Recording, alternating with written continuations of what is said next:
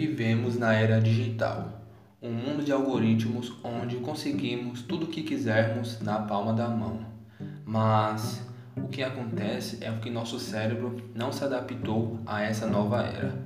Nosso cérebro se adaptou apenas à sobrevivência e reprodução, e é por isso que muitas pessoas tendem a sofrer de doenças psicológicas pelo fato dessa nova era não estar em seus cérebros.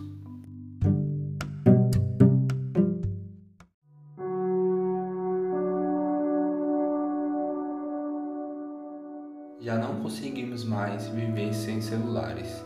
Ele já faz parte de nosso corpo, sim, pois pare para pensar quantas vezes do dia você esquece o seu celular em casa e quando você se lembra, você fica mal com aquilo. Isso criou um vício no seu cérebro, pois você está acostumado ou acostumada a depender do celular. Isso de uma forma não é ruim, pois com o celular conseguimos nos comunicarmos com todos, mas a raiz da procrastinação se inicia agora.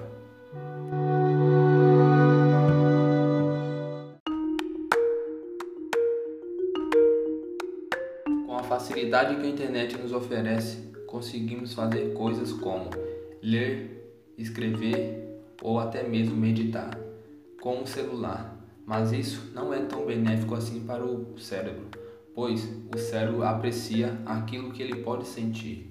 Com o celular está tudo digital, não está nada físico.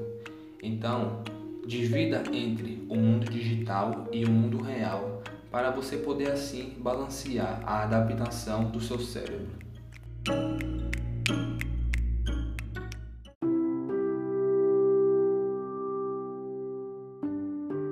Solidão vem aumentando a cada dia que passa no mundo pois muitas pessoas se sentem só. Pare para pensar. Está um dia chuvoso, você entra no seu quarto e está sozinho ou sozinha. Você está apenas com o seu celular.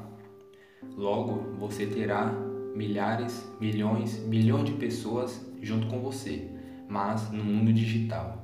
Quando você apaga a tela do celular, o seu quarto está silencioso. Só está somente você ali, isso é o que acontece hoje em dia. Muitas pessoas se sentem só e usam o celular para se sentir juntas com outras pessoas, e isso pode gerar doenças como depressão, entre outras doenças.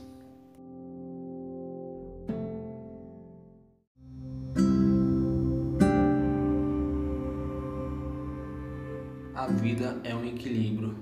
Tire um momento do seu dia para você refletir sobre as coisas que está à sua frente, com as coisas com as quais você pode sentir.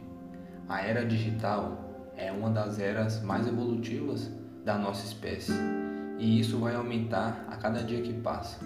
Isso tem o seu lado positivo, sim, mas nunca se esqueça de olhar para dentro de você enxergar como vai a sua mente e o seu cérebro.